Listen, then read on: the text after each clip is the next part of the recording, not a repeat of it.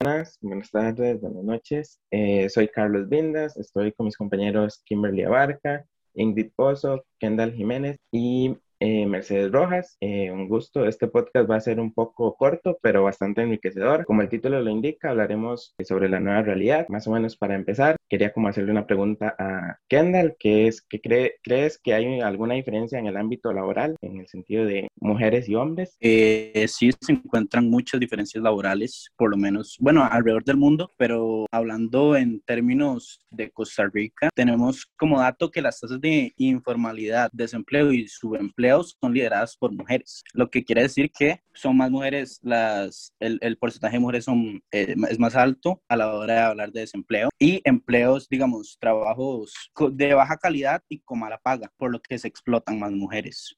Sí, yo también quería comentar algo así sobre que las diferencias a la hora de contratar a mujeres y hombres. Ejemplo, casi que siempre se toma más en cuenta el hecho de que si una mujer, o sea, la entrevista es como, tienes planeado estar embarazada a plazo de tiempo y no tiene sentido cuando eso no debería de perjudicar en nada. Sí, exacto. Es que creo que es inevitable el, el, decir que vivimos en una sociedad patriarcal, por lo menos en Costa Rica. Entonces, este, pues es muy guiado por el, por el machismo. Entonces, todo ese tipo de preguntas que son totalmente indebidas todavía se hacen a las mujeres simplemente por el hecho de que interviene con su trabajo pero no, no de manera de, no de manera como de calidad de trabajo, sino que se supone que tienen que tener más derechos, ¿no? A la hora, de, por ejemplo, de este, tener un bebé o cualquier condición de este estilo. Pero, de igual forma, el patriarcado afecta, yéndonos un poco más al un dato que nos da el Instituto Nacional de Estadísticas y Censos, que nos dice que el tiempo que dedican las mujeres a los labores del hogar es de 36 horas semanales, mientras que el hombre solo 13 horas, lo que les impide el hecho de trabajar. Y, eh, o sea, todas estas complicaciones resultan en,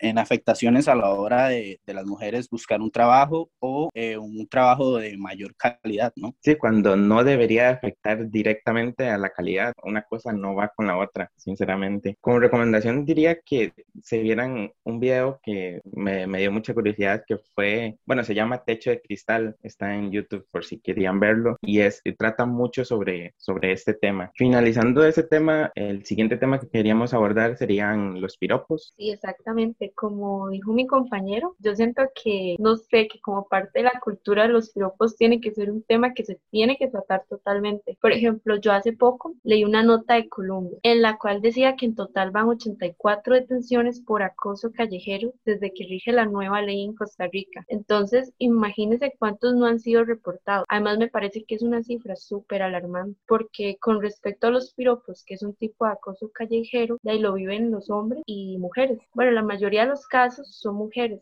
donde nos dicen cosas que en serio no creo que las personas quieren escuchar. No es necesario que vayamos caminando y nos digan qué quieren hacer con nuestro cuerpo y lo vean como algo normal. Pero esto es parte de la cultura porque de algunas veces por experiencia propia, por ejemplo, he visto donde el papá va con su hijo en el carro y pita. Entonces ellos obligan prácticamente a sus hijos a que hagan lo mismo. Y de muchas veces ellos no quieren hacer esto, pero como es parte de la cultura, se lo imponen. Incluso si no lo hacen, les dicen que no son hombres. Hasta en redes sociales es complicado porque siempre leo comentarios como de que si a uno le dicen algo es por como una anda vestida, que seguramente andaba provocativa y que por eso los hombres nos dicen cosas. Pero y la realidad es que independientemente de cómo uno vista, nadie tiene que opinar sobre nuestro cuerpo porque, bueno, sin embargo, es falso porque a mí me han dicho cosas hasta cuando uso pantalón y así, usa súper tapadas, hasta con cuellito de tortuga y todo. Eh, entonces, en esos casos, no sé qué comentarios harían esas personas, pero definitivamente todos siempre van a buscar echarnos la culpa a nosotros y ver como algo normal los piropos. No sé si opinan lo mismo o qué les parece este tema. Bueno, yo voy a hacer un poquito de intervención, perdón todos. Yo nada más voy a intervenir en decir que hace poco, ¿verdad? Escuché el podcast de Erika, ¿verdad? Entre nosotros, ¿verdad? Que por qué los hombres no quieren nada serio. Y Joel Campbell, yo respeto que es un jugador de fútbol y todo eso, pero él dice, depende de cómo llegue vestida la chica a la cita, da a entender lo que realmente quiere en la relación. Y esa fue palabra de él. Exactamente, o sea, siento que va muy de la mano con lo que les estaba diciendo, que siempre van a intentar echarnos la culpa y que si andamos vestidas provocativas, o sea, para mí no hay una forma de vestir, simplemente vestimos y vestimos para nosotras no para, las, no para los hombres. Entonces me parece excelente la intervención. Eh, sí, yo estoy totalmente de acuerdo con lo que acaban de decir. Los piropos pueden, bueno, en realidad son formas de violencia y no solamente es que nos digan cosas eh, las miradas insistentes y los silbidos también son acoso y están tan normalizados que cuando una persona alza la voz o muestra su inconformidad con respecto a esto, se le tacha de exagerada o de ridícula. Eh, muchísimas mujeres también adoran recibir estos comentarios porque creen que están resaltando su belleza, pero yo creo que es por esa idea que los piropos son vistos como simpáticos o inofensivos, cuando en realidad es todo lo contrario, porque he escuchado y leído experiencias de niñas y jóvenes que afirman que han desarrollado muchísimas inseguridades y se han sentido muy mal por los piropos. Y también considero que es una vergüenza que los piropos sean vistos como, como el sello cultural de nuestro país y que a personas del exterior se les diga que es totalmente normal que vayan caminando por la calle y que una persona desconocida empiece a opinar sobre su cuerpo sin que se le haya preguntado. Y como mencionó Ingrid, los piropos los pueden recibir tanto hombres como mujeres, pero comúnmente son las mujeres las que los reciben y están en constante peligro porque se les invade en un espacio público, en las calles, que desde que estamos pequeñas se nos establece como un lugar peligroso en el que nos sentimos muy vulnerables porque no podemos transitar con tranquilidad ni seguridad. Y se nos ha enseñado a no enfrentar a los agresores para no provocarlos, lo que ocasiona que nos llevemos la culpa de lo que pueda llegar a pasarnos muchas veces. A ustedes nunca le han dicho, si le tiran un piropo, nada más ignórelo. O sea, sigue caminando como si no haya pasado nada. Sí, obviamente, o sea, oye, es que en serio, los piropos para mí son algo muy, muy común. A veces, aunque yo sé que no es culpa de cómo uno ande vestido y todo, como dije anteriormente, pero a veces resulta difícil, o sea, es, algo que en serio es, muy complicado. Bueno, entonces, em, no sé, me gustaría también seguir con el tema de la maternidad, también me parece que es un tema muy importante y bueno, con respecto a la maternidad, también es un tema complicado, ya que la cultura nos impone a todas las mujeres que tenemos que tener hijos, ¿verdad?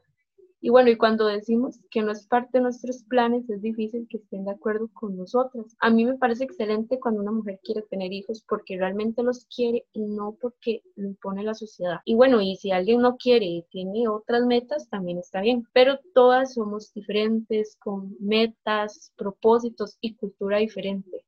Por lo tanto, de no, no nos podemos comparar ni comparar con, con nuestra vida con otras aunque la sociedad lo vea mal. Bueno, tampoco significa que las mujeres que no quieren no van a apoyar a las que sí quieren, porque ese es el punto sentirnos orgullosas y felices por las metas y ideas de las otras personas. Entonces, yo siento que es algo que le falta a la sociedad entender. Sí, exacto.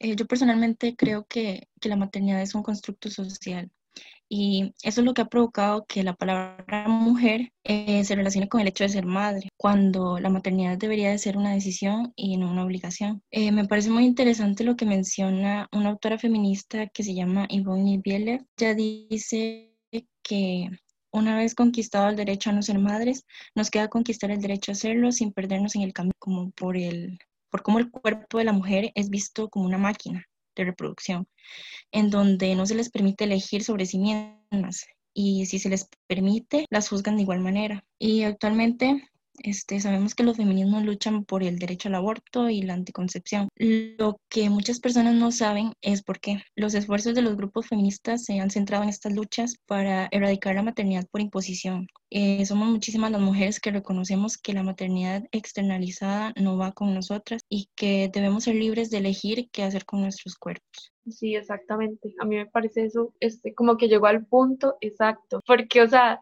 a nosotras nos ven nada más como una máquina reproductora y a todas de verdad nos dicen como que tienen que tener hijos tienen que tener hijos. En mi caso, por ejemplo, yo no quiero tener hijos. A mí, no sé, esa no es como de mis metas, tal vez en algún momento cuando soy una persona más madura y, ¿verdad? Entonces, tal vez en ese momento sí, por el momento eh, no, no quiero y cuando lo digo, no sé, todo el mundo se asombra y es como, uy, ¿cómo que no quiere tener hijos? O sea, ¿y, con quién va a estar usted el resto de su vida? Y, o sea, un montón de cosas que le dicen a uno. Como anécdota, como historia, ¿verdad? A mí me pasó que yo cuando estaba en segundo año del colegio, de, digo, de la universidad, bien, yo tenía solo 20 años, sí, yo ahorita tengo 24, pero eh, estaba a la par de dos compañeras y me dijeron, pero es que uno tiene que ser madre joven, no es que cuando ya ellos tengan, ya uno tiene 40, ellos van a tener 20, entonces va a ser más fácil y ya están grandes y mejor. Y yo me quedé, ¿cómo?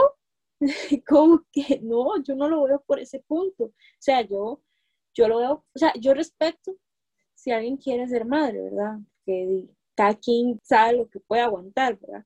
Pero yo lo que digo es, para, para, mi vida, yo siento que para ser madre, uno, uno debe querer. Y dos, uno tiene que tener por lo menos el financiamiento económico, ya tener un trabajo fijo, saber dónde vivir, y todas esas cosas que eh, pues hay que darle una vida de calidad a otra persona, ¿me entiendes? Entonces yo me quedé en shock en cierto modo por lo que dijeron ellos y yo no lo compartí en un momento y dije, yo lo veo por otro lado y yo honestamente no lo comparto. Exactamente, o sea, eh, también eso, como cuando uno le dicen, no, es que usted tiene que tenerlo a los 25 años porque definitivamente usted ahí está joven y ya cuando usted llega a los 30, 35, ya no va a tener la misma energía ni las ganas y bueno, como les dije, o sea, si alguien quiere tener un bebé a los 25, está perfecto, está excelente, si alguien quiere tener los 30, a los 35, si alguien no quiere tener absoluto, yo creo que esa sería la conclusión, ¿verdad? que a cualquier edad lo que importa es si la persona realmente quiere tener o no quiere tener hijos. Para mí es, es eso, o sea, nada más como no imponerle a otras personas, porque no sabemos la situación, la vida, si tiene estabilidad económica, entonces sí, sería eso. Carlos y Kendall están muy callados. Yo quería hablar sobre la fragilidad de las mujeres, sinceramente. Vamos para ese tema.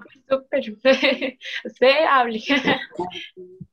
me da mucho, o sea, hay como mucho conflicto en ese tema, porque según de qué perspectiva, entre comillas, se vea, porque casi que todo el mundo dice fuerza y representan a un hombre. Todo lo que tenga que ver con, con ese ámbito de fuerza siempre lo representan con un hombre, es como, no, no siento que sea así. Cuando, y, y después nos vamos a un ámbito de psicológico, por ejemplo, y vemos que los hombres están más decaídos en ese, en ese ámbito. Entonces, no sé, me parece como sí tiene su punto de perspectiva, pero lo veo como muy desbalanceado. No sé qué pensará Mercedes. Bueno, yo lo que logré leer sobre la fragilidad de las mujeres es que las mujeres la catalogan sensible, frágil, eh, tiene que ser la mujer ideal, tiene que ganar de ser madre. Normalmente dicen que las mujeres biológicamente son frágiles, enfermizas, dependientes, son más, o sea, y dependientes y aún así la catalogan como el sexo débil. O sea, esa es la controversia. ¿Qué, quién es el, o sea,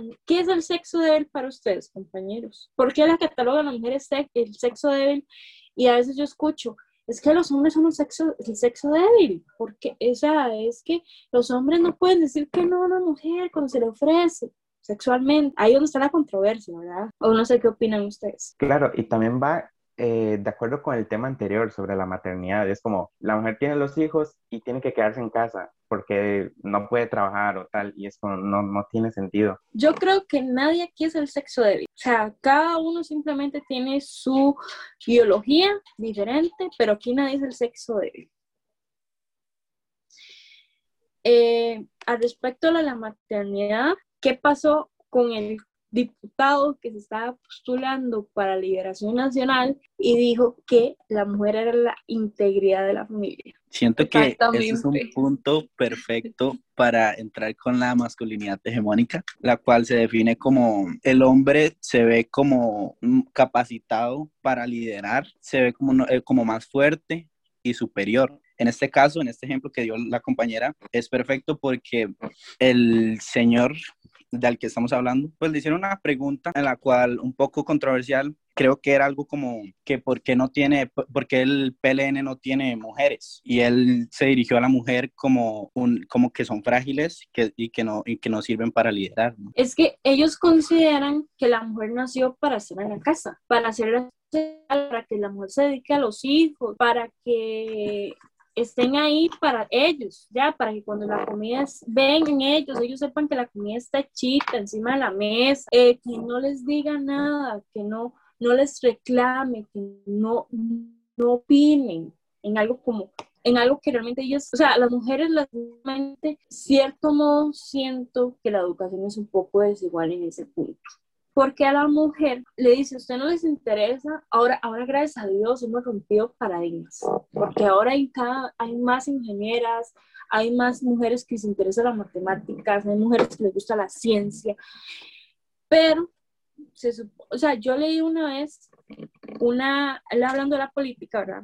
hay un libro que se llama Marianela, que está, eh, fue escrito aquí en Costa Rica, que cuando estaban hablando de política y la mujer agarró el periódico, la hija del señor, dijo, a las mujeres no les interesa la política, para que ustedes se van a manchar la jupa en algo que ustedes realmente no les incumbe. Y esa fue la respuesta del señor. Y eso fue una literatura que se fue escrito aquí en Costa Rica, hace muchos años. Y la mujer sabe mucho, o sea, la mujer está o sea, la mujer tiene la capacidad para desarrollarse en el área que le interesa. La mujer está capacitada para ser ingeniera, la mujer está capacitada para, ser, eh, para estudiar ciencias, para estudiar matemáticas, para en la política. O sea, la mujer sabe mucho, la mujer tiene la capacidad suficiente intelectual para pertenecer a ese grupo, que no quieran, porque es un riesgo para ellos, como, para, como el patriarcado. A la mujer le pagan un poco menos en la vida real, más si no puede cargar cajas, bueno, por ejemplo, la gente que trabaja en el supermercado le pagan menos a las mujeres, porque se supone que como ya no,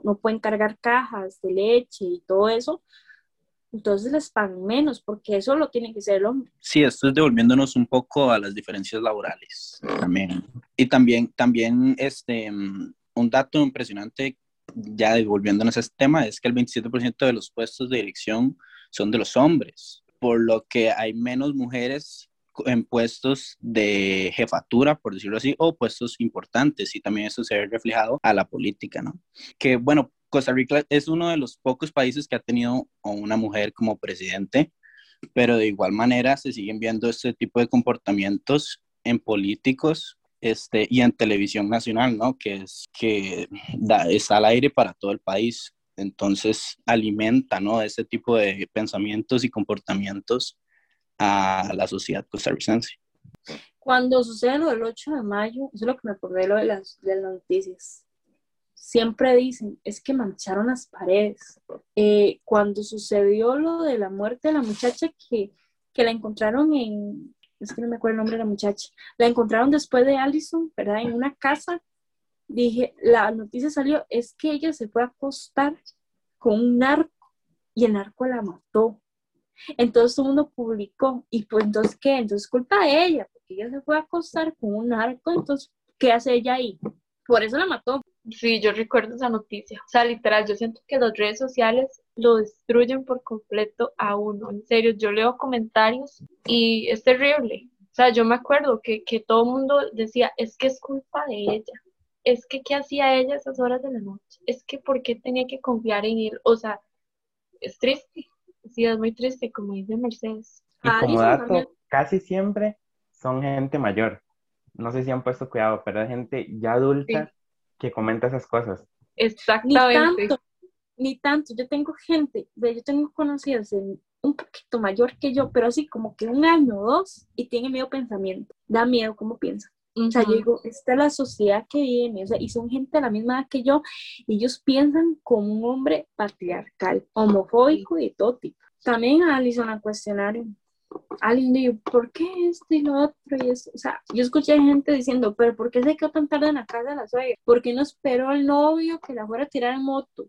¿Por qué no se quedó una noche ahí durmiendo con el novio para el día siguiente irse temprano? O sea, ¿cierto modo? Sí, sí, siento que intentan defender al, al, asesino en vez de darle la razón, en ponerse en, los zapatos de la víctima, ¿no? O sea, no es culpa de ella, ella no debería ser asesinada solo por el hecho de ser mujer, o sea, no importa si andaba a esa hora, no importa cómo andaba vestida, no importa qué estaba haciendo, nadie tiene derecho de arrebatar, la vida de esa manera. Y, y, y, la gente, por este mismo pensamiento, ¿no? Este patriarcal, machista, pues se van con estos argumentos. Y las redes sociales, como decían anteriormente, es algo increíble porque usted bueno, uno siempre está constantemente en deconstrucción, intentando corregir este, pensamientos y guiándose por este, como nuevos comportamientos, ¿no? Valga la redundancia. Entonces, es totalmente desgarrador ver a tantas personas con un pensamiento tan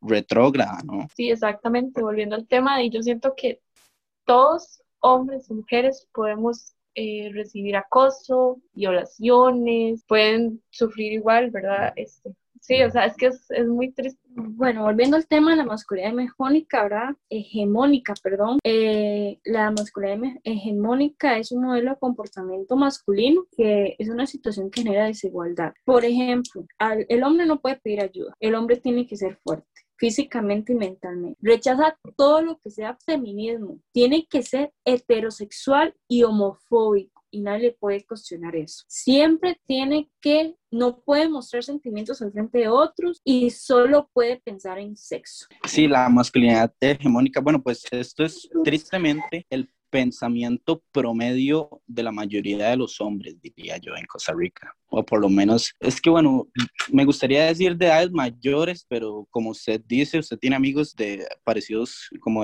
que andan, rondan por esas edades, de 24, 26, 25. Y pues es muy triste, ¿no? Que tan jóvenes ya sigan teniendo este pensamiento sigan siendo guiados por la masculinidad hegemónica. Este, pero pues personalmente siento que es algo que tenemos que ir corrigiendo, tenemos que ir deconstruyendo. Este, la profe una vez nos hizo leer este, un, un texto que se llamaba Nuevas Masculinidades, que proponía pues esto mismo, ¿no? de construcción social y, e ir cambiando, proponía una nueva masculinidad en la que no se, no se este, apartara a la mujer, ni se, la, ni se le maltratara, ni se vieran, bueno, todo esto que, que dijiste, ¿no? que se corrigieran todo este, este, tipo de actitudes que pues simplemente están mal este, en la sociedad y, y, es, una, es una problemática muy grande que ha estado, ha perdurado por años, diría yo casi que toda la, toda la historia, pero di, siempre está la, se, está la lucha como de ir cambiando este pensamiento y espero que las futuras generaciones logren erradicar completamente la masculinidad hegemónica y, y tengamos esta nueva realidad de la que estamos buscando.